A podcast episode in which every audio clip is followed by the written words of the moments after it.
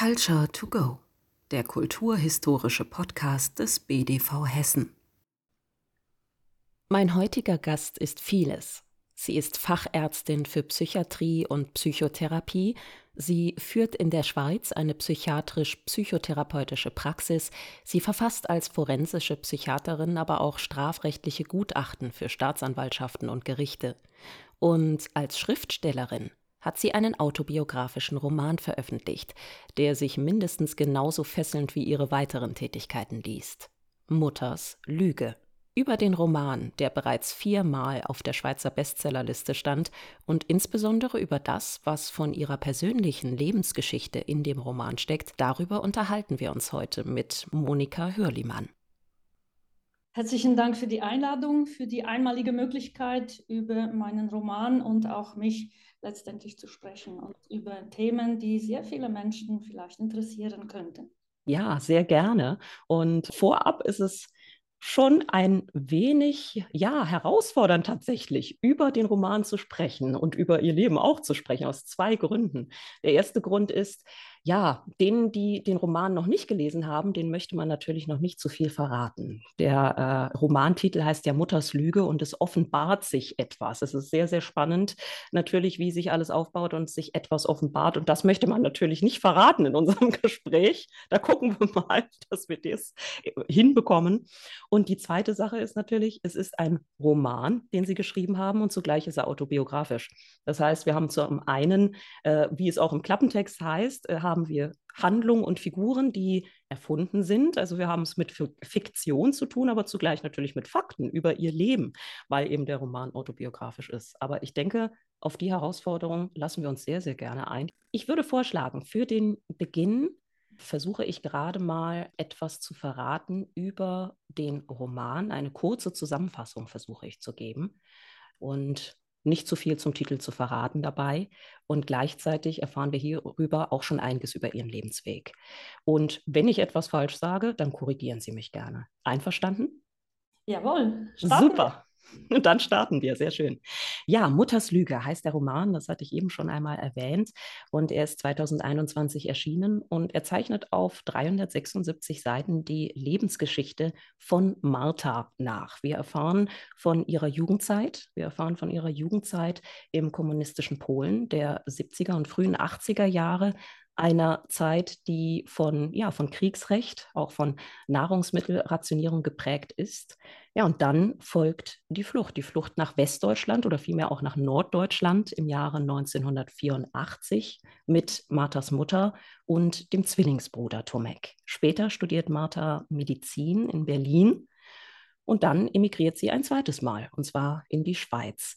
Und sie wird dort beruflich sehr erfolgreich als Psychiaterin. Und dass Martha so ihren Weg geht, das ist keine Selbstverständlichkeit dürfte man sagen, wenn man den Roman liest. Denn ja, die Mutter und ihre äh, große Verschwiegenheit, die vielen Rätsel um ihre Person und vor allem auch um ihr Innenleben, die sind eine, ja, eine, eine Bürde auch für Marthas eigene Entwicklung zunächst. Und äh, ja, Jahrzehnte nach dem Weg in die Schweiz, da verstirbt Marthas Mutter. Und es kommt etwas ans Licht, das die Identität der Mutter ja in Frage stellt und zum einen durch dieses gelüftete Geheimnis, da werden viele Rätsel zwar auf der einen Seite beantwortet, aber es tun sich natürlich neue Fragen auf. Unter anderem, wie Martha mit dieser Lüge umgehen soll. Ja, das war meine kurze Zusammenfassung und ich hoffe, Sie fühlen sich wohl mit dem, was ich rausgelesen habe aus dem Roman zunächst. Ich bin ganz begeistert, äh, wie Sie das zusammengefasst haben. Ich hoffe, dass die Zuhörer sich äh, auch so ein wenig ein Bild haben machen können und jetzt neugierig sind auf unser Gespräch. Ich würde gerne zu Beginn historisch starten, historisch, aber auch zugleich persönlich. Und zwar dort, wo der Roman beginnt, nämlich in Polen und in einer besonderen Zeit im Kriegsrecht. Was war das für eine Zeit und wie haben die Sie persönlich erlebt, vor allem auch in den jungen Jahren? Es war ja nun Ihr Jugendalter, in dem Sie diese Zeit erlebt haben. Was für einen Einfluss hatte das auf Sie und auch auf Ihr persönliches Umfeld? Vielleicht wäre es sinnvoll, vorwegzunehmen, dass äh, die Hauptfigur Martha und ihr Zwillingsbruder Tomek in einer Situation aufwachsen, die insofern außergewöhnlich ist, als dass die Mutter alleinerziehend ist ja. und als Erzieherin in einem Internat arbeitet. Warum ich das sage? Der Alltag der Zwillinge ist dadurch bestimmt, dass die Mutter im Prinzip abwesend ist. Wenn sie aus der Schule nach Hause kommen, ist die Mutter nicht da. Und zurück zu Ihrer Frage. Da kann man sich vielleicht so vorstellen, dass wenn im Haushalt, im Alltag Dinge notwendig sind, die jeder Mensch auch benötigt, aber nicht immer vorhanden und die Mutter abwesend ist, fällt den Zwillingen, also den Kindern, die Aufgabe zu, sich eben um diese Alltagsdinge vermehrt zu kümmern. Und so war das bei Tomek und Martha, das heißt mir und meinem Bruder. Wir haben also spätestens so im Alter von zehn Jahren uns einfach begonnen, um den Haushalt zu kümmern, waschen, putzen, einkaufen, kochen. Und das ist vielleicht äh, wichtig in diesem Zusammenhang, weil wir dadurch natürlich viel mehr Einblick erhalten haben in das, was so den Erwachsenenalltag ausmachte. Ja? Und in dieser Zeit herrschte ja in Polen Kommunismus mit Planwirtschaft. Das muss man sich so vorstellen, dass der Staat beispielsweise im Rahmen von fünf Jahren plante, wie viel Kälber oder Ferkel auf die Welt zu kommen haben oder wie viel Getreide eingefahren wird. So, und das kann man sich vorstellen, lässt sich einfach nicht äh, so perfekt planen und entsprechend gab es Probleme so im Alltag. Äh, das heißt, der Staat konnte die Bevölkerung nicht entsprechend ernähren oder versorgen mit den notwendigen Dingen. So haben wir im Alltag also erlebt, wie Nahrungsmittelknappheit entstanden ist, wie ähm, andere Menschen darüber gesprochen haben, wenn sich immer längere Schlangen bildeten, beispielsweise um Nahrungsmittel zu kaufen und so weiter. Und dann, jetzt spreche ich von, vom Ende der 1970er Jahre und Anfang der 1980er Jahre. Ähm, in dieser Zeit hat die Planwirtschaft ja auch noch etwas anderes gemacht, nämlich im Kommunismus wurden besonders Preise für Nahrungsmittel subventioniert, und zwar sehr, sehr stark. Das heißt, die Bevölkerung war daran gewöhnt, dass man grundsätzlich die Dinge, die man so benötigte, A, immer bekam und B, dass sie immer erschwinglich war, waren. So. Und plötzlich merkten wir so im Alltag, dass dem nicht so war. Nicht? Ähm, man musste immer mehr für zum Beispiel Kartoffeln oder Brot oder Mehl oder Zucker anstehen. Und wir wuchsen ja in einer Großstadt auf, das heißt in Breslau wo man äh, nicht einfach den Zugang äh, wie auf dem Land nicht so zu Nahrungsmitteln hatte. Genau, das hatten wir also mitbekommen und entsprechend gab es äh, gerade in dieser Zeit immer mehr Unruhen im Land. Das heißt auch Streiks und teilweise blutige äh, Auseinandersetzungen in dem Moment, als der Staat äh, wirklich bankrott gegangen war. Das wusste man natürlich so nicht, aber was, was man so im Alltag merkte, war, dass plötzlich die subventionierten Preise bis zu 500 Prozent erhöht wurden.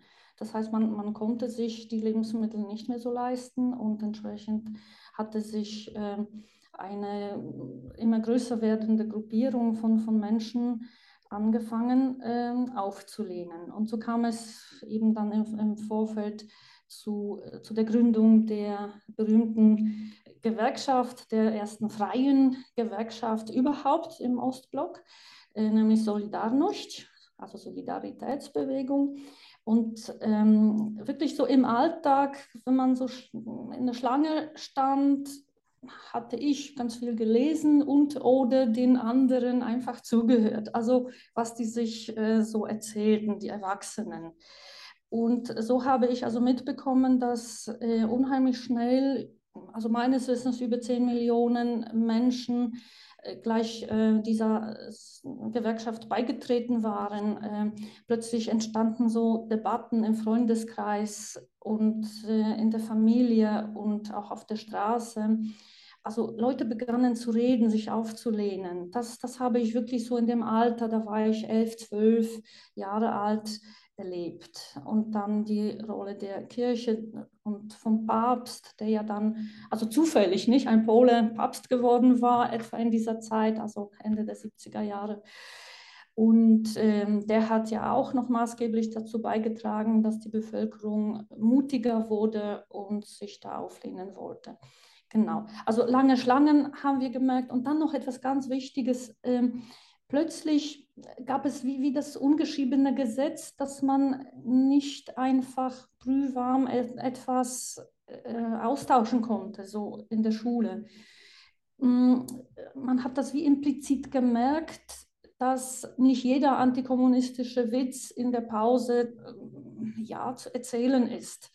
Oder dass es so in der Klasse wie etwa drei Grüppchen von, von äh, Mitschülern gab. Einmal diejenigen, denen ich denke, ich vertrauen konnte, dann denjenigen, ja, die für mich ganz klar äh, nicht vertrauenswürdig erschienen, weil sie zum Beispiel äh, weil ihre Familien so Militärsangehörige oder Parteiangehörige waren und dann so eine, ähm, ein Anteil der, der Schüler, die mir einfach nicht koscher waren. Mhm. Und, mhm. und es, gerade zu dieser Zeit gab es unheimlich viele so antikommunistische Witze und gleichzeitig merkte ich, ob das ist nicht einfach etwas, worüber man frei sprechen kann. Ja. Das Genau. Und dann äh, wurde eben das Kriegsrecht ausgerufen und äh, es hatte mich unheimlich beeindruckt und auch sehr, sehr beängstigt zu sehen, dass plötzlich auf den Straßen Patrouillen waren. Es war ähm, Dezember 1981, es war ein strenger Winter, äh, Ausgangssperre und man hörte von Internierungen, äh, von ja, antikommunistisch eingestellten Personen. Also das hatte unheimlich so, so eine Atmosphäre von, von Angst, von Bange ja. gemacht. Also das ja. war so mein Alltag, so habe ich diese mhm. Zeit erlebt. Mhm. In diesem Klima, das von, von Angst und auch ja davon gezeichnet war, dass man nicht alles sagen konnte und auch nicht alles offen sagen konnte, da fiel ein ja ein Satz im familiären Umfeld, erfahren wir im Roman. Ein wichtiger Satz, der alles verändert und der ihr gesamtes Leben verändern soll. Und der lautete, übermorgen fahren wir nach Deutschland. Und ich habe mir diesen Satz rausgepickt, weil er mich erinnerte, weil ich da eine Verbindung sah zu einem früheren Podcast-Interview bei uns. Und zwar mit Johanna Schlegel, einer Künstlerin, ähm, die eine Ausstellung konzipiert hat, die sich mit Flucht und Vertreibung und auch Heimatverlust auseinandersetzte. Und ja, wie Menschen und Familien eben diesen Heimatverlust erleben. Und diese Ausstellung hieß morgen kommen wir nicht wieder. Und da habe ich eine Ähnlichkeit vernommen in diesen Sätzen. Und ich dachte mir, ja, vielleicht klingen so häufig diese kurzen Sätze, die Erwachsene gegenüber der Familie sagen, wenn sich ein Heimatverlust einstellt und ankündigt. Und was ich mich gefragt habe, ist, wie haben Sie so einen kurzen Satz aufgenommen und wann wurde Ihnen das Ausmaß überhaupt klar von diesem kurzen Satz, übermorgen fahren wir nach Deutschland? Ja, diese Frage ist nicht so linear zu beantworten. Mhm. Vielleicht lohnt es sich auch äh, hier auf das Alter von äh, mir und auch natürlich meinem Zwillingsbruder zu schauen. Da waren wir also knapp 15 Jahre alt. Und wir alle wissen, dass das eine Zeit der Veränderungen ist. Das ist die Pubertät, da ist man hm, mit sich selbst beschäftigt, mit dem, mit dem Körper, mit den anderen Personen, äh, mit der Zukunft, mit, dem, äh, mit der eigenen Identität auch. Ähm, wie entwickle ich mich, wie wirke ich auf andere, so diese Dinge. Und ich denke, dass alle Menschen auf der Welt in, in diesem Alter ungefähr sich mit diesen Dingen beschäftigen. Das ist vollkommen normal. Und gerade zu dieser Zeit kam also diese Ankündigung. Zugleich hieß es, dass die Emigration ja beschlossen sei und illegal. Und vielleicht lohnt es sich auch wieder darauf hinzuweisen, dass die Mutterfigur wirklich jemand war, der nicht redete, weder sich selbst öffnete, noch Fragen stellte, sich in Beziehungen richtig setzte zu den eigenen Kindern oder zu, zu anderen Personen. Dadurch war mir persönlich wie klar, dass, dass ich da mh, hm, nicht sehr viel mh, hm, Empfangsraum oder Verständnis für meine, meine Fragen oder meine Nöte da bekommen würde. Aber so viel kann ich jetzt als erwachsene Person sagen. Damals hörte ich diesen Satz und versuchte ein, zwei Mal noch eine Frage, Verständnisfrage zu stellen und die, diese Fragen wurden aber abgebrochen. Äh, es wurde, also Mutter ging nicht darauf ein. Das heißt, ich blieb wie, wie versteinert zunächst einmal, wie, wie blockiert und äh, konnte mir keinen Reim darauf machen. Ich versuchte mit meinem Bruder etwas darüber zu sprechen, aber da merkte ich auch, dass das auch er wie gefangen ist in, in dieser Situation. Ähm, typisch für ihn hatte ich so gemerkt, dass er das Ganze so ein bisschen ins, ins Lustige vielleicht so ziehen wollte. Das war das, aber da, da merkte ich auch, dass, dass er nicht so der Gesprächspartner für mich ist. Und dann bekam ich sehr schnell so ein, ein Gefühl von Unbehagen und auch Angst, aber auch einer Leere in, in mir, weil ich ja wusste, dass es illegal ist. Das heißt, dass wir nicht darüber sprechen durften. Ich konnte nicht zu meiner besten Freundin, zu meinem besten Freund hin und mich darüber austauschen. Und Mutter stand auch nicht zur Verfügung und einen Partner hatte sie auch nicht.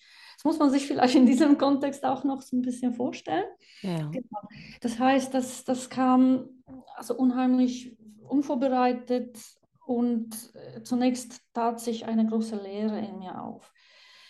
Aber was auch vielleicht andere Menschen kennen, man ist neugierig, man, man versucht sich dennoch aus dieser Lehre zu befreien, aus dieser mhm. Blockade. Und so habe ich äh, ja eine Art Sprung nach vorne machen wollen und versuchte mir vorzustellen, was mich da erwarten würde. Denn ich muss ganz ehrlich sagen, zu dieser Zeit habe ich weniger an den Heimatverlust so gedacht, als mehr was, was erwartet mich. Und dann gab es wirklich das Problem, dass ich ähm, einerseits so mich erinnerte an verschiedene Anekdoten und so halbe Sätze, die ich mal aufgeschnappt hatte ähm, über den Westen. Zum Beispiel, der Westen sei frei, es sei alles bunt und, und einfach wunderbar und, und schön und vor allem besser. Mhm. Und ich habe versucht, mir das da so äh, in Erinnerung zu rufen und merkte, ups, das sind eigentlich Floskeln, die nicht gefüllt sind mit Inhalt. Mhm. Das äh, habe ich erst dann realisiert. Das heißt, das ist wie, äh, es waren wie Überschriften in einer Zeitung, der Westen ist bunt zum Beispiel, aber es steckte nichts dahinter. Ja. Und das Bedürfnis, ähm, da etwas mehr Inhalt äh, so mir zurecht äh, zu biegen, zurecht zu fantasieren und so, so begann ich mir das vorzustellen. Und mir ging es an diesem Abend wirklich sehr schlecht und ähm, ich habe mich versucht zu entspannen und zwar bin ich, also habe ich mir ein Bad eingelassen und in dem ähm, schön warmen Wasser habe ich aus Schaum dann verschiedene Lebensmittel zu formen versucht und mir vorgestellt, dass es im Westen eben alle möglichen Lebensmittel gibt, die ich so vermisste, die ich so liebte. Und ähm, dann versuchte ich mir vorzustellen, wie der bunte Westen aussieht. Ähm, schön angestrichene Häuser zum Beispiel, nicht? Oder schöne Schuhe oder mhm. bunte Kleider und so weiter. Genau. Also, aber es war Fantasie, nicht? Ja wusste nicht, ob das tatsächlich so war. Und so habe ich mir also versucht, äh, das so mit, mit Inhalt zu füllen, um nicht in dieser Lehre zu, zu verharren, glaube ja, ich. Ja. Wie sah denn dann die Realität aus? Wie sah diese westliche Realität aus? War sie so bunt wie in den Vorstellungen und in den Fantasien oder wie kann man sich das vorstellen? Was haben Sie dort dann erlebt, als Sie ankamen? Ja, ich muss sagen, die Realität, ähm, die hatte mich natürlich vollkommen überfordert. Und zwar warum? Hm. Weil sie alles das übertraf, was ich mir vorgestellt hatte. Ein kleines Beispiel, sobald ich konnte, bin ich da in dem Auffanglager rüber und habe einen ganz kleinen Lebensmittelladen aufgesucht nicht? oder betreten. Und dort sah ich eine Unmenge an Lebensmitteln. Und äh, ich konnte mir gar nicht vorstellen, dass es verschiedene Firmen zum Beispiel allein nur für Joghurt gibt, ja, mit verschiedenen Geschmacksrichtungen. Und das hatte mich vollkommen überfordert.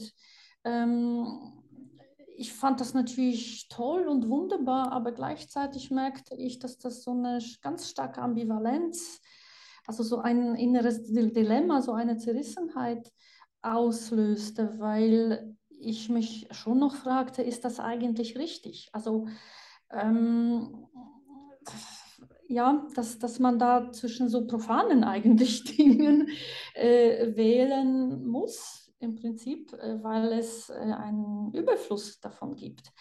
Und äh, also es soll nicht so tönen, als wäre ich sehr bescheiden, sondern ich war einfach wirklich überfordert und fragte mich, ob das, ob das rechtens sei. Und mhm. ja, habe versucht, mir ähm, auch die Frage zu stellen, warum das im im äh, Osten, das heißt in, in, Polen, nicht so war, respektive ob das vielleicht eine Bewandtnis hatte, also vielleicht mit dem System oder ja, ob, ob da vielleicht eine Beeinflussung äh, vom Bürger dadurch passieren sollte, dass man mh, mm, eben nicht so einen Überfluss hatte. Mhm. Also viele Fragen taten sich da auf. Mh, mm, ja, und im Westen gab es später einmal äh, so die, äh, die Erkenntnis, dass es auch so eine ganz, ganz große Entscheidungsfreiheit gibt. Mhm. Und ähm, zuvor malte ich mir das so aus, dass die Freiheit mh, mm, ganz überwältigend wunderschön sein muss im Westen. Und im Westen erlebte ich die Freiheit als eine Bürde, als eine Verpflichtung, als ähm, etwas, was eine Challenge, eine Herausforderung mhm. ist. Äh, weil wenn ich mich für etwas entscheiden muss, dann brauche ich normalerweise eine gewisse Grundlage dafür. Zum Beispiel ja. A und B vergleichen vielleicht oder vielleicht eine eigene Meinung zuerst bilden oder wenigstens wissen, was gefällt mir an A, was gefällt mir an B weniger und so weiter. Und dann kann ich mhm. entscheiden. Also das habe ich als auch äh, eine Überforderung empfunden. Ja. Mhm. Nichtsdestotrotz ist Entscheidungsfreiheit ein, ein, spannender, ein spannendes Stichwort, denn ähm, ihre Migrationsgeschichte erzählt sich ja weiter tatsächlich, beziehungsweise es kommt ja auch eine zweite Migrationsgeschichte noch hinzu und da spielt ja die Entscheidungsfreiheit eine große Rolle.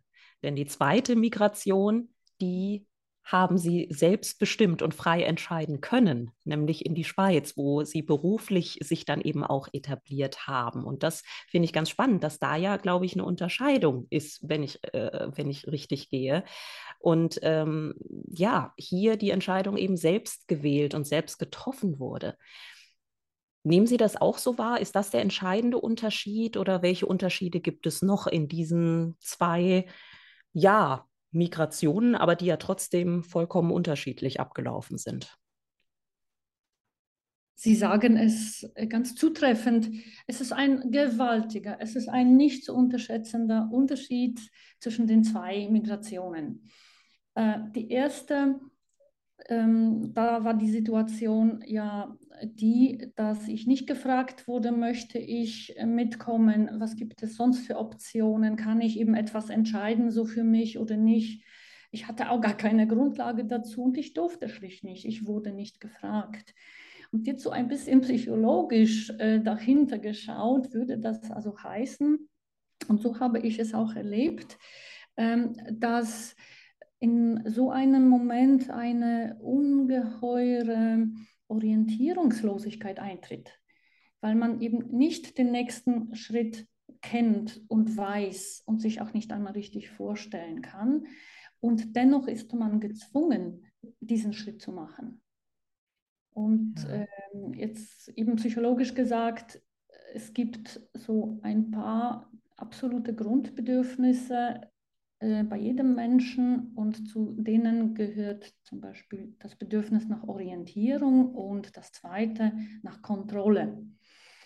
Wenn ich also mich gut orientiere in der Situation, egal welche Situation man so nimmt, äh, dann ähm, habe ich so ein, ein Komfortgefühl mehr oder weniger und kann mm, je nach Ausmaß, aber doch vielleicht eine gewisse Kontrolle über das ausüben, was mich erwartet. Mhm. Einen Einfluss darauf nehmen. Und in dem Moment bei der ersten Emigration war das eben nicht gegeben. Es war wie ein, ja, das am Abgrund stehen und dann nicht zu wissen, wie dann der Fall sein wird, was, was einem da äh, begegnen wird und was eben der nächste Schritt ist. Und das ist etwas, das einen unglaublichen, ja, eine, eine krisenhafte Zuspitzung macht, die, die bei mir also ein, wirklich ein, ein echtes Loch so hineingerissen hat in, in, in mein Seelenleben, mhm. muss ich sagen. Und zwar dermaßen stark, dass, dass ich äh, immer wieder so am Anfang äh, wie in einer Art Stress war, in einem psychischen Stress, eben äh, nachdem wir emigriert waren, mir den nächsten Schritt vorzustellen oder zu fragen oder mich zu versichern, was könnte ich jetzt machen, was für Optionen gibt es, wie geht es weiter, was ist denn am nächsten Tag beispielsweise. Ähm, das hat mich stark geprägt und sicher so etwas gestresst und unter Druck gesetzt. Ja, und ich denke, es war eine gute Ressource, dass ich recht fleißig war und, und äh, damit auch verschiedene mh, mm, nächste Schritte und Optionen mir erarbeiten konnte. Mhm. Und daran konnte ich mich festhalten und ähm, dadurch auch eine gewisse Kontrolle über das, was um mich herum geschieht oder mit mir passiert, ja auch erlangen. Aha, und nicht zu vergessen ist natürlich das Alter, in dem, ähm, das Lebensalter, in dem ja, ja. sowieso passiert und sich neu auf, äh, auftut. Genau, und die zweite Emigration, das war schon allein vom Alter her eine ganz andere Situation, denn ich war am Ende des äh, Studiums äh, ja, gestandene junge Frau, wenn man so will, ähm, wusste, wohin die Reise so beruflich geht ähm, und ähm, konnte also aus freien Stücken auch abwägen, nicht? Äh, zurück zu den Grundlagen für eine Entscheidung, nicht? Ich konnte abwägen, was, was könnte das bedeuten? Äh, nehme ich die Chance wahr und setze sie um und gehe in die Schweiz oder bleibe ich lieber in Berlin? Ähm, man muss fast auch noch dazu sagen, dass ich zu dieser Zeit bereits einen Arbeitsvertrag ähm, sogar für die nächsten sechs Jahre unterschrieben hatte in einer Klinik in Berlin als Ärztin für die Facharztausbildung in Psychiatrie. Und das heißt, ich hatte alle Voraussetzungen, um perfekt beruflich in Deutschland, in Berlin starten zu können. Ich hatte auch eine kleine Wohnung und ja, also es sah perfekt ja. aus. Ähm, das bedeutet, ohne äußere Not. Ich war da auch ohne Beziehung, das heißt, ich war wirklich also frei in meiner Entscheidung und ohne wirklich äußere Not, zum Beispiel keine Arbeit zu haben und so weiter. Das war alles gesichert. Hatte ich plötzlich ebenso die Entscheidungsfreiheit, etwas Neues zu wagen, zu starten. Und es, es winkte etwas, etwas Neues, etwas, etwas Schönes. Und da sagte ich mir, komm, das wage ich. Zugleich konnte ich mir auch sagen, dass ich jederzeit zurück dürfte. Und da sehen Sie, wie groß der Unterschied war. Nicht? Ich hatte mhm. vollkommene Orientierung über das, was mich vielleicht erwartet. Ich hatte zuvor ein Praktikum in der Schweiz absolviert Das heißt, das konnte ich mir äh, in etwa vorstellen. Und ähm, auch das, was ich zurücklassen würde, alles das war klar. Und mhm. auf dieser Grundlage habe ich diese Entscheidung äh, treffen können. Ja. Das heißt, ein absoluter psychischer Luxus. Ja. ja. Das ist der Unterschied gewesen. Ja. Ich würde gerne zurückkommen auf zwei Begriffe, die Sie nannten, oder zwei Bedürfnisse, und zwar Orientierung und Kontrolle. Ich habe mir gerade die Frage gestellt, ob die Entscheidung dann auch in der Schweiz Schweizerdeutsch auch noch zu lernen, auch ein wenig Orientierung und Kontrolle gegeben hat in der Situation und auch auf ihre Umgebung, auch auf die berufliche Umgebung, die Kommunikation und alles. Was, was spielt da vielleicht auch Sprache für eine, für eine Rolle für die Orientierung? Das ist ein sehr schöner und sehr, sehr wichtiger Punkt. Die Sprache ist äh, etwas äh, vom Wichtigsten in Sachen Kommunikation und auch äh, die Herstellung von, von Beziehungen zu anderen Menschen. Daher ist sie enorm wichtig, so grundsätzlich. Und schon als, also bei der ersten Emigration musste ich ja Deutsch lernen und habe da ja, mich sehr fleißig mit dieser Sprache beschäftigt, äh, sehr viel, weil es mir ein Bedürfnis war, eben auch kommunizieren zu können und in der Schule mitkommen zu können. Und in der Schweiz äh, hätte ich weiterhin Hochdeutsch sprechen können und, und wäre bis heute also sicher auch ganz glücklich geworden. Aber ähm, in der Schweiz ist die Sprache, also die, die eigentümliche Sprache, das heißt die verschiedenen Dialekte, von denen es unheimlich viele gibt, äh, etwas ganz Wichtiges, was wie automatisch, wie selbstverständlich zum, zu jedem Menschen äh, und zum Alltag gehört. Äh, zu meiner Zeit, als ich in Deutschland lebte, sagen wir, als ich nach Berlin gegangen bin, das war so in den 1990er Jahren, habe ich das in Berlin so erlebt, das Dialekt zu sprechen etwas eher ein wenig nicht gern gesehenes war, etwas mhm. verpönt. Das mag sich jetzt ändern in Deutschland, das weiß ich aber nicht. Mhm. Wohingegen eben in der Schweiz Dialekt zu sprechen etwas vollkommen Selbstverständliches und Normales und Erwünschtes ist. Ja. In dieses Umfeld kam ich da also in die Schweiz und merkte, dass äh, ich zwar verstanden werde, wenn ich Hochdeutsch spreche, aber ähm, dass die Menschen äh, dennoch eine gewisse Distanz oder Grenze da aufbauen oder ich, ich, ich spürte, dass es einfach nicht, nicht das Gleiche war.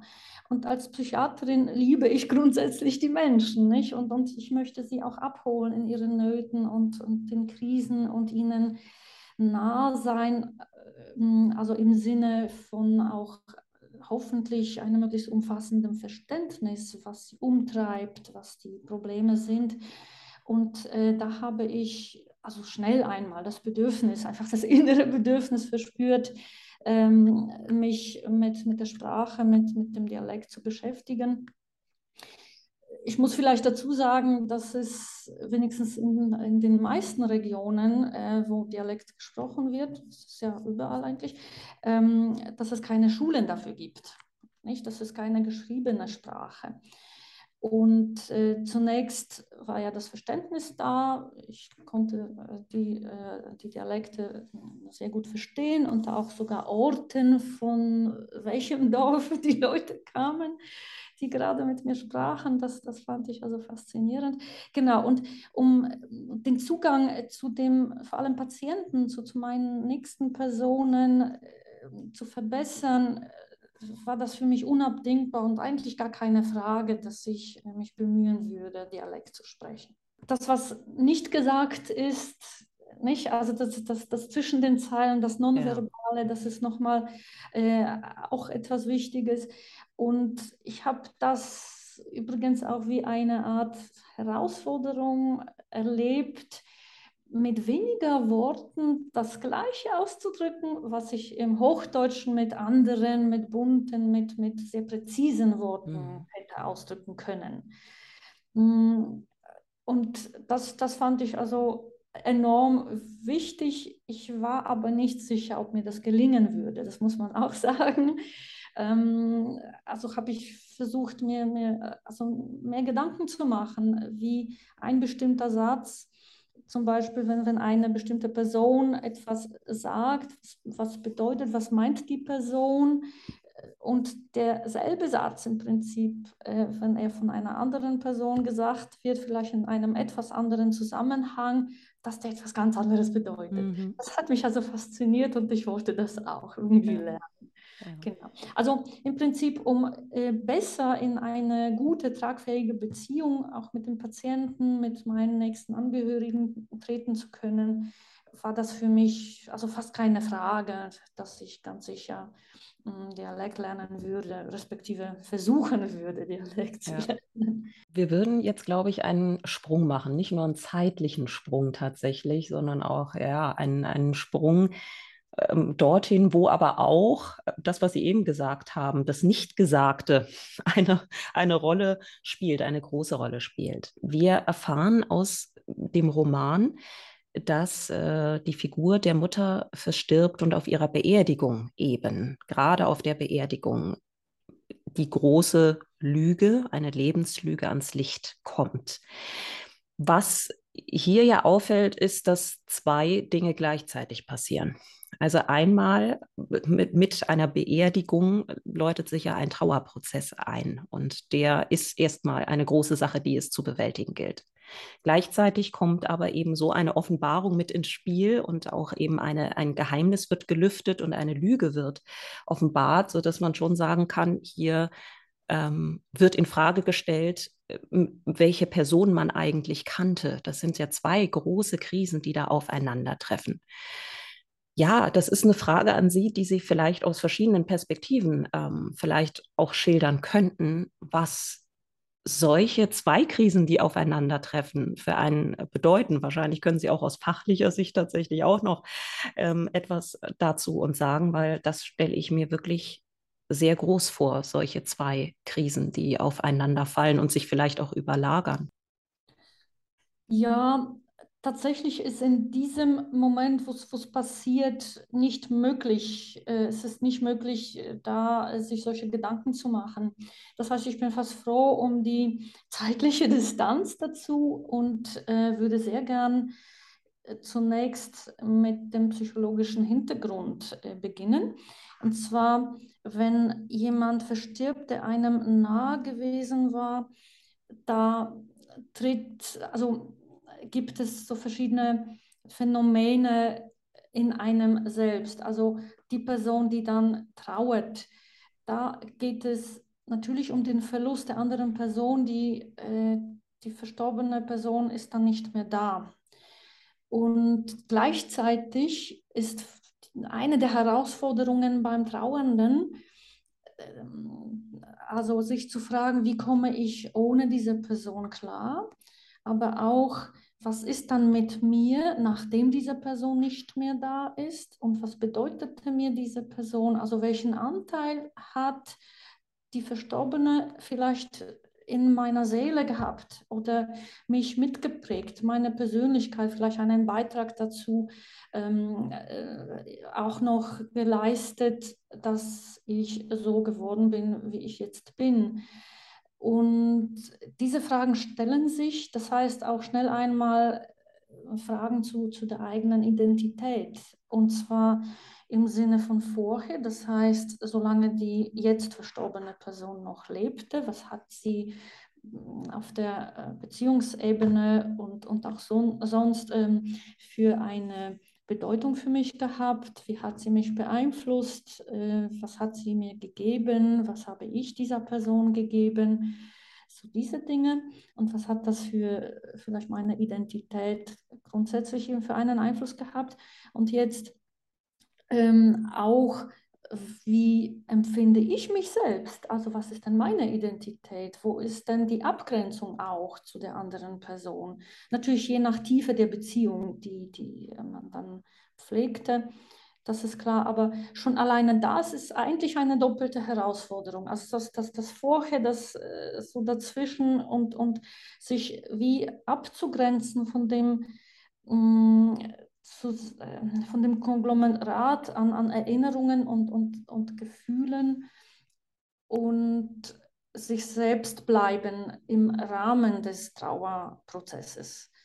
Das ist schon einmal eine sehr große Herausforderung und ich habe also in den letzten Jahren immer wieder Patienten in meiner Sprechstunde kennengelernt, die mit diesem Prozess Mühe gehabt haben, sodass sie in eine tiefe Depression zum Beispiel äh, verfallen sind, in eine Apathie zum Beispiel oder nicht mehr wirklich so handlungsfähig waren, weil diese Abgrenzung auch von der verstorbenen Person nicht gut äh, gelungen war bis, bis anhin. Genau. Und das ist an und für sich etwas, was äh, ganz sicher auch Fragen zu der eigenen Identität des Hinterbliebenen führt. Und die doppelte Herausforderung im, im Buch oder auch in, in dieser Situation damals war, dass wenn die Identität der verstorbenen Person äh, plötzlich angeblich anders war, dass, dass da jetzt Dinge offenbart werden, die zwar, wie Sie schon sagten, einiges erklären, aber äh, dennoch äh, sehr große weitere Fragen aufwerfen, dass diese Herausforderung mm, auch nochmal die eigene Identität betrifft und plötzlich die Identität der, der Verstorbenen. Und ich habe das als eine große Blockade äh, erlebt. Ich wusste irgendwie, also man sagt im Deutschen nicht ein und aus, nicht? Ähm, ich war wie, wie erstarrt in mir, äh, weil ich ja einfach auch überfordert war. Die, ähm, die Herausforderung war auch, sich äh, doch klar zu machen, was mir äh, diese Person unabhängig von dem, was ich jetzt erfahren habe, trotzdem bedeutete. Mhm. Und das heißt, diesen also sogenannten normalen, diesen natürlichen Trauerprozess zu machen. Aber da hatte ich immer wieder so, so innere Hürden erlebt, äh, die mir äh, das verunmöglicht, teilweise verunmöglicht oder ähm, äh, schwer gemacht haben, dies, dies zu tun. Also ich schätze, ich, ich brauchte einfach viel, viel mehr Zeit dafür, als wenn das nicht äh, so, so herausfordernd gewesen wäre. Nicht? Aber auch die Frage nach der eigenen Identität, die hatte sich dann plötzlich noch einmal stärker, glaube ich, gestellt. Nicht? Mhm. Ähm, und auch wie, wie gehe ich damit um, äh, etwas zu erfahren, was ich teilweise auch verwerflich finde über die mhm. andere Person. Und diese Gefühle oder diese moralischen Überlegungen trotzdem noch hintanzustellen und die Person an und für sich, so wie ich sie erlebte, auch wahrzunehmen und in Erinnerung zu behalten. Also das, das war enorm, ja. Das, das, ja, das klingt auch enorm und das klingt äh, wirklich, Sie haben es, glaube ich, sehr gut geschildert, äh, klingt danach, dass es sehr viel Zeit und sehr viel Distanz auch braucht und äh, es auch äh, ein Prozess war, diese Distanz eben auch zu gewinnen. Ähm, ich würde gern den Aspekt der Identität, der eigenen Identität nochmal aufgreifen und auch dieses Motiv des Geheimnisses, des Geheimhaltens oder auch der Verschwiegenheit. Denn was auffällt im, im Roman ist, dass die Mutter, die Figur der Mutter nicht die einzige Figur ist, die Geheimnisse hat und Geheimnisse bewahrt, die mit äh, ja, dem Privaten oder auch der Familie und der eigenen Identität zu tun haben.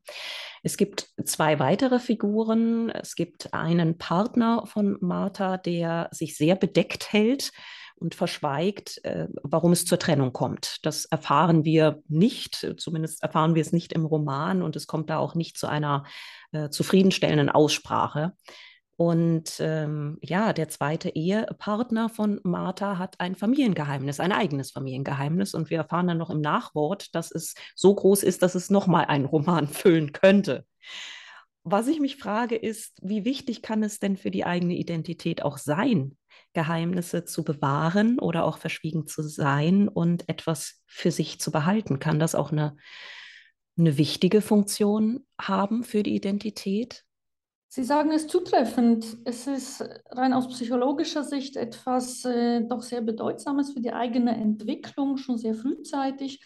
Eine kleine Lüge, ein Geheimnis zu haben, also etwas, was man so versucht für sich zu behalten oder eine bestimmte andere Person nicht einzuweihen und sie auszuklammern aus diesem Wissen beispielsweise auch schon Kindergartenalter nicht. Das ist ähm, etwas, das, was es eben sehr viel gibt, dass Kinder äh, jemand anderen ausschließen aus, aus äh, etwas oder dass es eine Herausforderung ist, der Mutter oder der Bezugsperson vor etwas, was jetzt gerade geschehen ist, eben nichts zu erzählen, es für sich zu behalten mit sich selbst auszumachen. Das ist äh, schon auch eine Fähigkeit, ähm, über die Versuchung, äh, es doch preiszugeben, nicht?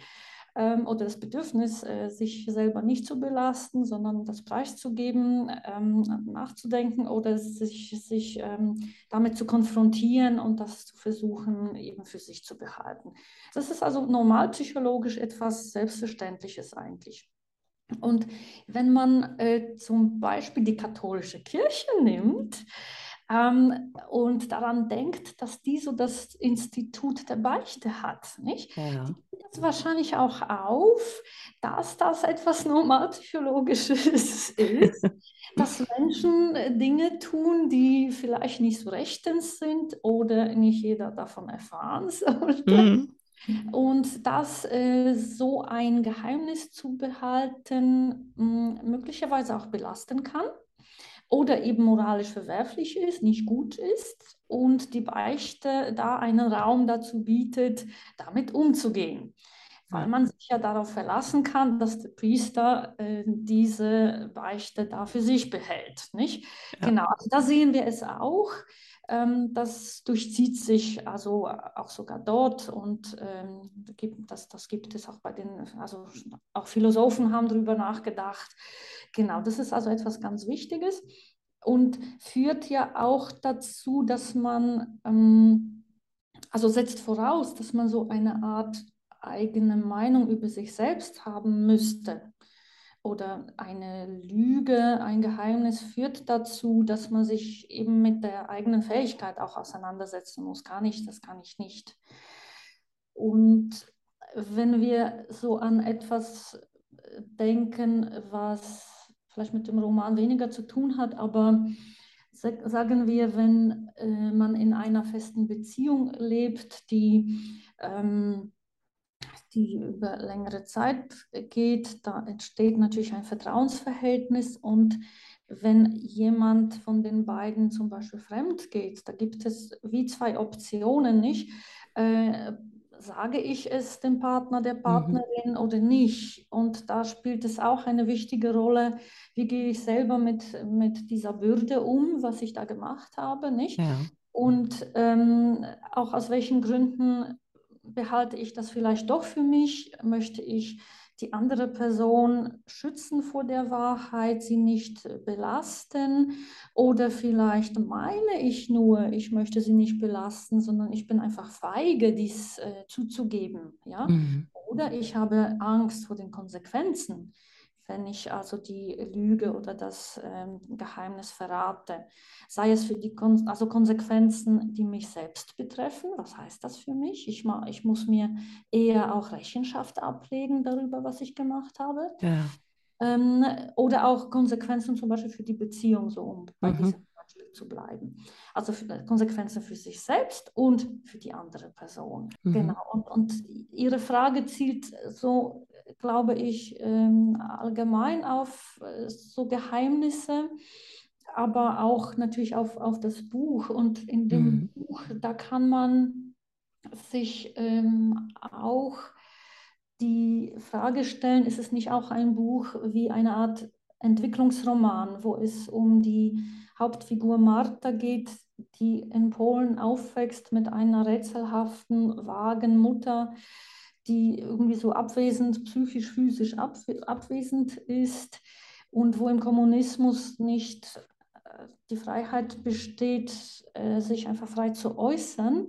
Das heißt, Martha lernt, sich anzupassen und äh, vieles für sich zu behalten, sich nicht einfach da äh, zu, zu ähm, öffnen. Und im Laufe des Romans oder des, des Lebens lernt Martha auch andere Lesarten von, von Vertrauen auch.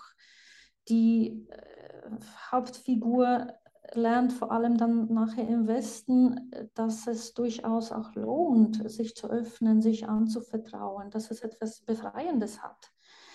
Das heißt, dass Geheimnisse haben schon auch etwas Wichtiges ist und manchmal Notwendiges, aber ja, dass es nicht immer so ähm, gut tut. Und dann öffnet sie sich und in Bezug jetzt auf die Partner, erst später emanzipiert sie sich auch diesbezüglich, dass sie sich immer mehr öffnet und so eine Diskussionskultur lebt in mhm. der Partnerschaft, sodass sie eben bei dem zweiten Partner wo sie das Glück hat, diese Offenheit auch zu leben und auch das Vertrauen und sie das erste Mal auch so richtig so etwas genießt und, und sich wohlfühlt und ja, es ihr so viel ähm, andere Werte noch mhm. äh, gibt, erfährt sie plötzlich, dass eben genau der Partner, ausgerechnet der Partner ebenfalls ein Geheimnis hat. Ja. Und da kommt wieder so das Phänomen Vertrauen ins Spiel. Sie muss nämlich erfahren, dass er durchaus bereit ist, ihr das Geheimnis zu verraten, äh, aber sich darauf beruft, dass er sie schützen möchte, dass er findet, zur Zeit hält er es nicht für geeignet oder gut, ähm, auch noch damit zu kommen, weil sie eben mit der Trauerarbeit, mit, mit der Problematik, mit, der, mit dem Geheimnis der Mutter beschäftigt sei. Und sie hat wie diesen Entwicklungssprung auch wieder zu machen, ihm das Vertrauen auch zu schenken mhm. und sich wirklich klar zu machen, ähm, dass sie sich darauf verlassen kann, dass er aus diesen Beweggründen heraus ihr das im Moment nicht verrät, aber später sehr wohl. Mhm. Ja? Also so einen Sprung dann nochmal. Ich, ich denke, dass das auch noch ganz wertvoll ist. Ähm, ja. Sie darf vertrauen und sie darf das Vertrauen haben und es wird nicht ausgenutzt. So facettenreich und so vielfältig und auf welchen Ebenen äh, man ihnen auch Fragen stellen kann, ne? fachlich äh, sowohl, ne? auch analytisch als eben auch äh, persönlich merkt man eben schon, dass sie äh, ja sehr, sehr vielfältig eben aufgestellt sind. Und ich habe es ja auch in der Vorstellung schon ihrer Person auch schon erwähnt, dass sie viele Professionen und Tätigkeitsfelder auch haben. Und was eben da auch auffällt, ist, dass äh, ja da immer die Kommunikation und die Sprache eine wichtige Rolle spielt und eben auch die Schriftsprache. Wir verfolgen dann auch im Roman ähm, wie die Protagonistin den ersten Patientenbericht verfasst und sich diese Sprache auch erschließt und äh, wie spannend auch dieser Prozess ist. Und äh, Sie persönlich, Sie schreiben zum Beispiel auch strafrechtliche Gutachten und werden da wahrscheinlich auch viele, viele Akten öfter auf dem Tisch liegen haben, die Sie dort äh, ja dann eben verschriftlichen müssen, beziehungsweise in, in, Berichte oder Gutachten dann eben auch äh, verschriftlichen müssen. Ja, und dann ist da die Schriftstellerin Monika Hörlimann und äh, die schreibt nochmal ganz, ganz anders. Wie sind Sie denn zur Literatur und dieser, diesem schriftlichen Ausdruck überhaupt gekommen? Wie kam das? Es war nicht gewollt. Es war eigentlich sehr, sehr lange Zeit nicht meine Absicht. Die Geschichte steht im Vordergrund. Ähm, die war mir, also es war mir immer wichtiger geworden, die, mm, also mehr Menschen daran teilhaben zu lassen. Und äh, letztendlich ist äh, dadurch dann auch mein Schritt in Richtung ähm, Autorin sein und, und äh, belletristische Texte zu verfassen. Es war nämlich so, dass meine eigene Emigrationsgeschichte schon in Kiel, also kurz vor dem Abitur, Anlass dazu gab für jemanden, mich zu ermutigen, äh, sie niederzuschreiben. Und da sagte ich, äh, komm, das, ähm, äh, das kann ich nicht, äh, vergessen wir es. Und so etwas Ähnliches passierte mir dann auch im Studium noch einmal, als jemand anderes auch äh, meine Geschichte spannend fand und ich war da beschäftigt mit eben mit dem Studieren, mit dem Arbeiten und so und das Ähm, war also nicht so meine Welt, äh, dies zu tun, nicht meine Absicht. Und in der Schweiz passierte mir das noch einmal, dass jemand fand, hey, deine Geschichte ist wirklich bemerkenswert. Äh, gerade heutzutage mit der äh, also im Hinblick auf so Migrationsbewegungen und Anpassungsleistung und so weiter. Genau. Und da fand ich, dass meine Geschichte eigentlich immer noch nicht so spannend genug sei für ein Buch. Wirklich? Okay. ich muss dazu sagen, dass ich natürlich im Laufe der Zeit, da war ich, keine Ahnung, so Mitte 30 oder so, hatte ich auch schon viel mehr Bücher gelesen als, als 17. Das ist natürlich klar. Und ähm, da habe ich mir vorgestellt, dass es einfach nicht genug Stoff wäre, oder, um, um ein Buch zu schreiben. Und als Mutter starb, da war ich Anfang 40 und erfuhr, dass die, also ihre Geschichte tatsächlich eine wirklich echte historische Tragweite aufweist und meine Gesch Geschichte auch noch spannend ist heutzutage. Äh, da wusste ich, äh, ich sollte diesen Stoff, diese Geschichte wirklich einer breiteren Öffentlichkeit vorstellen. So, so kam der Entschluss tatsächlich. Äh, ein äh, Buch daraus werden zu lassen. Und dann stellte ich fest, ups, äh, das kann ich nicht. Weil eben die medizinischen Berichte und, und Gutachten eine Art, eine ganz andere Art von Text natürlich sind. Mhm. Die sind äh, möglichst konzise, möglichst schnörkellos, möglichst nicht blumig. Da geht es nicht so furchtbar viel um Gefühle, um ähm, Beweggründe von, von jemandem, und zwar in einer gut leserlichen Art und Weise dargestellt. Nein, da gibt es Fakten, das gibt so zum Beispiel bei Gutachten auch so Einschätzungen, Meinungen, Fachmeinungen, die man aber dann möglichst stringent begründen muss, auf möglichst ähm, wenig Raum, mhm. also nicht gerade 500 Seiten Gutachten. ja. Also in der Kürze liegt die Würze. Das sind so die äh, Prämissen einer, also von, von medizinischen oder gutachterlichen Berichten. Genau, und belletristischer Text, da geht es wirklich um etwas ganz anderes. Nicht? Und da musste ich feststellen, dass ich das schlicht gar nicht so richtig kann ich fand auch keine Worte für, für, für gewisse Dinge, für Gefühlsregungen, für Situationen. Ja, und da musste ich mir Hilfe holen. Also ich habe da wirklich äh, so per Internet, also online so Kurse besucht, die äh, für mich ganz wertvoll war, waren, um wirklich das literarische Handwerk auch einigermaßen zu erlernen. Also beispielsweise, wie schreibt man einen Dialog, wofür dient ein Dialog, ähm, wie, wie, also worauf sollte man verzichten, was ist für den Leser vielleicht wichtig, damit er in die Geschichte hineinkommt und auch dran bleibt. ja. Genau. Oder auch nicht zu viel zum Beispiel äh, zu schreiben, was ich da so finde, sondern als Autorin, sondern auch den Leser sich das so ein bisschen erschließen zu lassen. Das sind alles so auch ein wenig so handwerkliche Dinge, die ich erst im Nachhinein ja im Laufe ähm, der Schreibtätigkeit dann lernen musste. Ähm, Sie hatten angesprochen, dass Ihnen erst im Verlauf so die historische Tragweite auch der Geschichte ähm, der eigenen Geschichte dann auch bewusst wurde oder der Familiengeschichte auch bewusst wurde. Und auf diese historische Tragweite, da möchte ich auch nochmal äh, zu sprechen kommen, auch auf äh, jetzt gegen Ende des Gesprächs, auch auf kulturelle Identität, aber auch auf das Thema Heimat. Und ähm, da ist ein Aspekt sehr interessant, der im Roman auch auftaucht und auch äh, ja mit dem Podcast äh, natürlich auch in Verbindung steht. Ähm, bei uns steht ja nun mal stehen die Themen Flucht und Vertreibung ja im Vordergrund oder sind sehr wesentliche Aspekte. Und äh, insbesondere in diesem Jahr haben wir natürlich auch sehr bewusst eben auf die Ukraine geblickt und äh, hatten ja auch ein, ein Themenwochenende im August äh, zum Ukraine-Schwerpunkt. Und ähm, was wir da auch gehört haben, tatsächlich in, in einzelnen Folgen oder in einer bestimmten Folge, war, dass ähm, ja hierzulande oftmals auch die Ukraine zuvor auch detailliert in der Historie gar nicht so im Gedächtnis war oder gar nicht so im Blick war. Und ähm, da ist eine Stadt auch sehr interessant oder die Geschichte einer Stadt.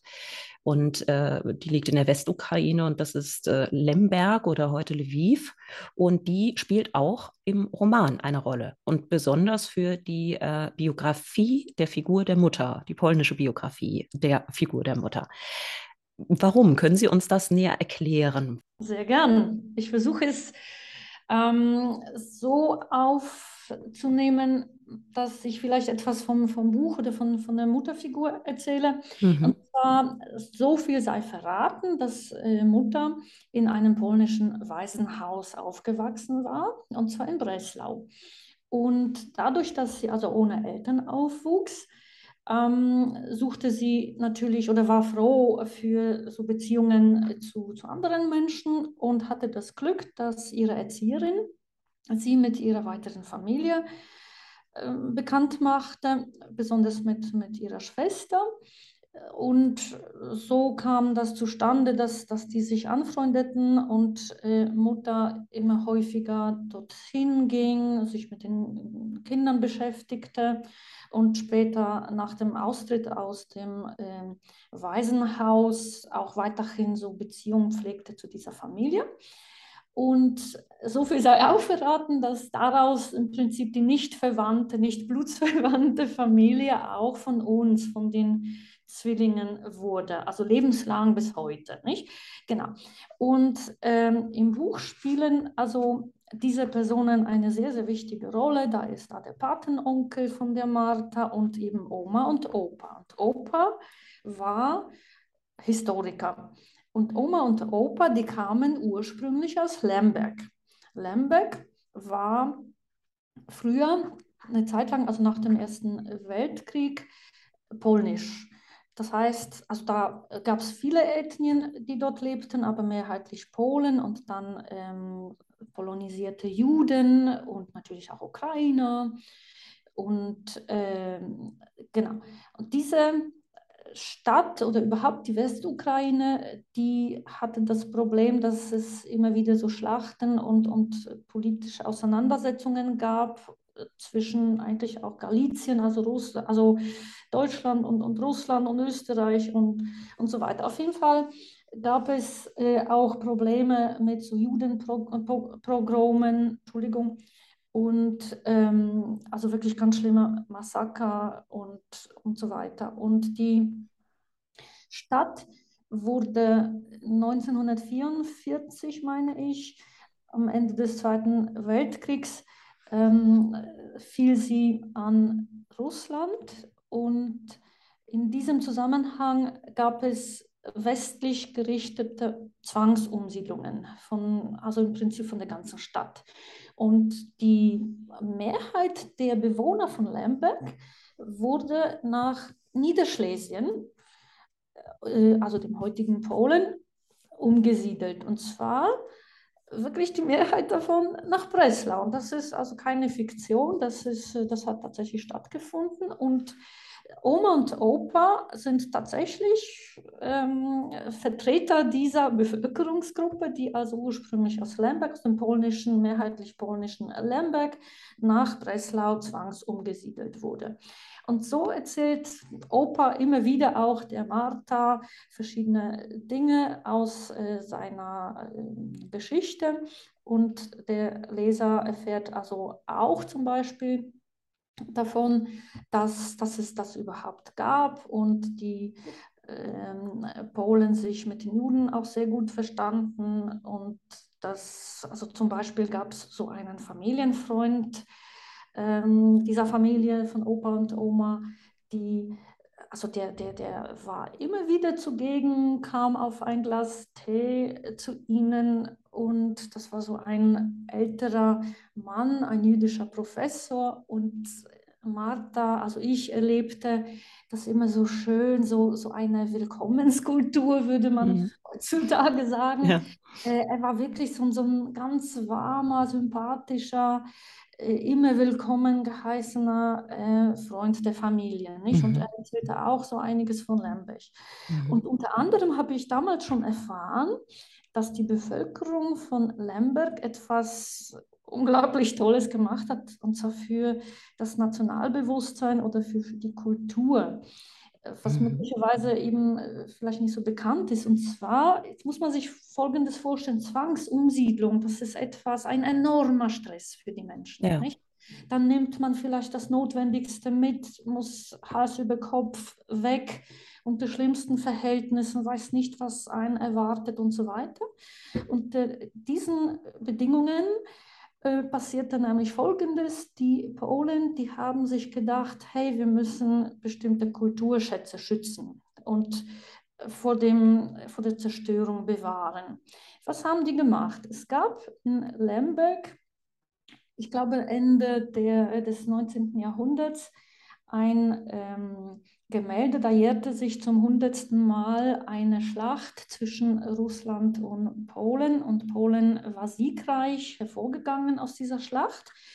Äh, die fand bei Racowice statt und eben, dass das siegreich war, hatte, hatten, äh, hatte eine Gruppe von Malern ähm, zum Anlass genommen, ein riesiges Gemälde ähm, zu erstellen, um äh, dieser Schlacht zu gedenken. Und tatsächlich, das Gemälde ist unglaublich. Also ich meine, dass es mehr als 115 Meter lang wow. ist und 15 Meter hoch. Also ein Teil, äh, nicht? Ja. Ja. Und das, das haben so einige Maler in, innerhalb von wenigen Monaten also gemalt. Und das Gemälde wurde auch ausgestellt zum 100 jährigen Jubiläum dieser Schlacht. So, und äh, das war ein Publikumsmagnet auch damals äh, da in Lemberg. Und ähm, im Rahmen der Zwangsumsiedlung haben Polen, die sich da auf den Weg machten, dieses Gemälde so zerstückelt quasi, mhm. aufgeteilt und wirklich auf privatem Weg, das muss man sich vorstellen, auch noch mitgenommen, irgendeine Bahn zwei davon und gerettet und eben nach Breslau gebracht. Wahnsinn, ja. Weil, genau, und weil Breslau aber natürlich in den kommunistischen Zeiten unter äh, russischem äh, Joch äh, war, sage ich jetzt mal, mhm. war man länger nicht sicher, ob, ob eben das gerettete Gemälde sicher war dort. Das heißt, es wurde längere Zeit versteckt und meines Wissens in den 70er Jahren hat man das, hat man sich getraut, äh, das wieder hervorzuholen und langsam zu restaurieren. Es mussten natürlich ziemlich viele Gelder auch geschaffen werden dafür und so weiter. Und ähm, 1900, ich glaube 85 oder 86 wurde das Gemälde tatsächlich ausgestellt. Das gibt es bis heute. Das wurde von irgendwie mehr als einer Million Menschen schon gesehen. Ähm, und zwar, das heißt Panorama Racławicka, also äh, das Panorama äh, in der Nähe von Racławice. Und eigens dafür wurde so ein äh, rundes Gebäude erstellt, also gebaut das muss man sich so vorstellen, dass es an den Wänden, also inneren Wänden des äh, Gebäudes, dieses ähm, Gemälde ähm, aufgestellt ist.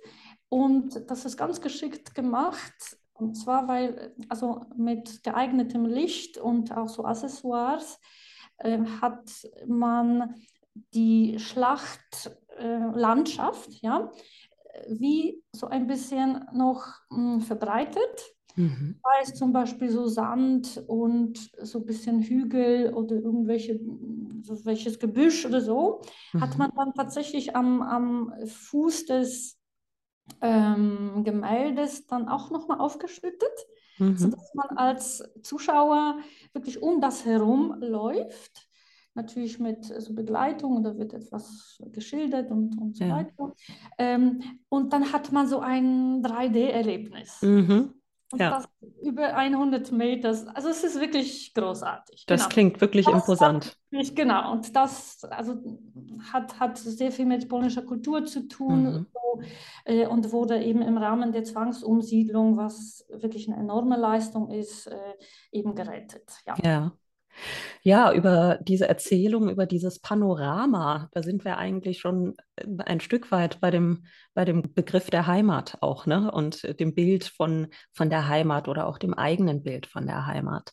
Und Heimat und Zuhause, das spielt auch im Roman äh, für Sie eine wichtige Rolle. Und es ist Ihnen auch, glaube ich, persönlich sehr wichtig, dass es äh, das, äh, das Lesen des Romans auch dazu anregt, nachzudenken über, über Heimat. Äh, es heißt auch im Nachwort, da sagen Sie, wenn mein Roman Menschen dazu anregt, über ihre persönliche Wahrnehmung von Glück und den Begriff Heimat nachzudenken, würde es mich sehr freuen. Ja, mich würde es auch sehr freuen, wird einfach die Einladung an Sie auch weitergeben an der Stelle.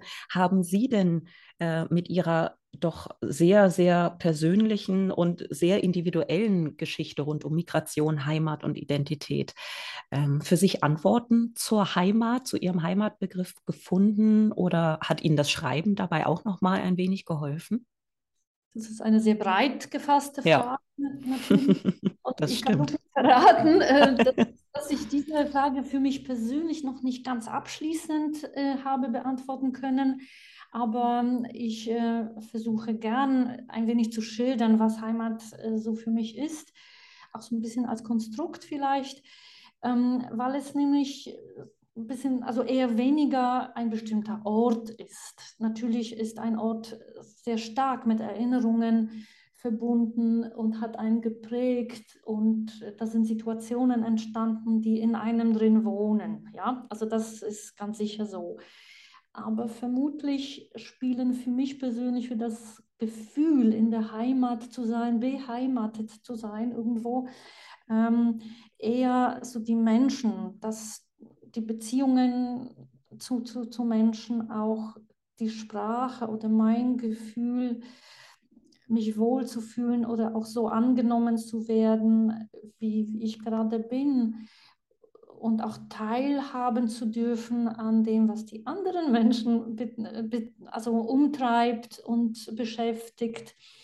Und ich fühle mich immer sehr glücklich, wenn sie mich daran teilhaben lassen, wenn ich da mit ein einen Beitrag leisten kann oder bestimmte Erlebnisse teilen darf. Das, das ist sicher also etwas sehr, sehr Wichtiges.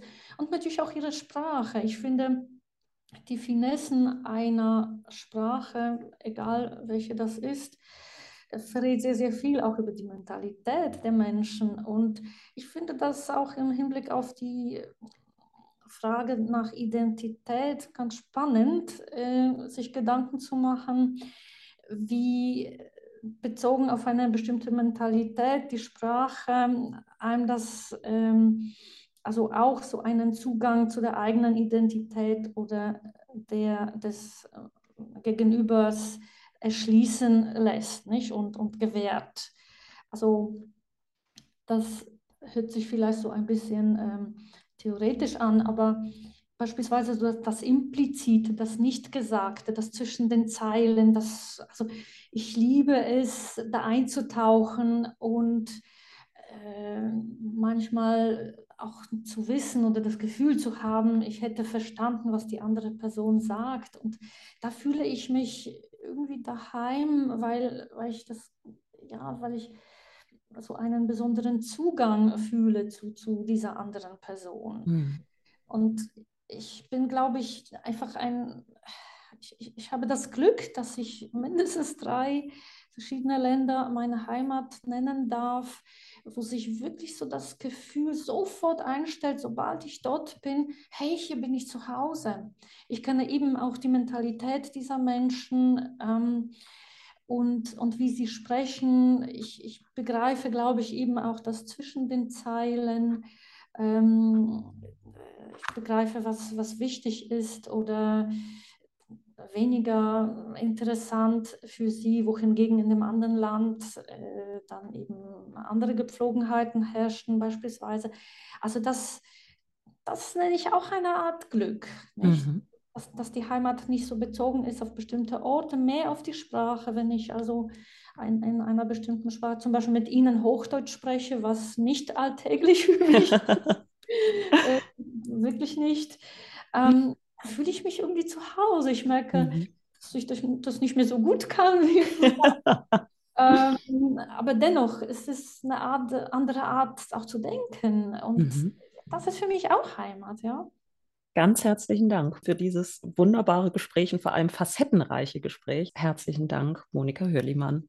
Ich danke Ihnen herzlich für die Gelegenheit, äh, mich äh, hier äußern zu dürfen äh, zu Themen, die mir persönlich sehr, sehr wichtig sind. Und auch für die Vorstellung meines autobiografischen Romans Mutters Lüge, wo überall erhältlich ist und wo ich hoffe, dass ich vielen Lesern sehr verschiedene eben von diesen Facetten ein bisschen näher bringen darf und ähm, ja, dass, dass die Menschen Freude haben und sich selbst auch so bestimmte Dinge anfangen zu fragen. Das würde mich sehr freuen. Das war Culture to Go, der kulturhistorische Podcast des BDV Hessen.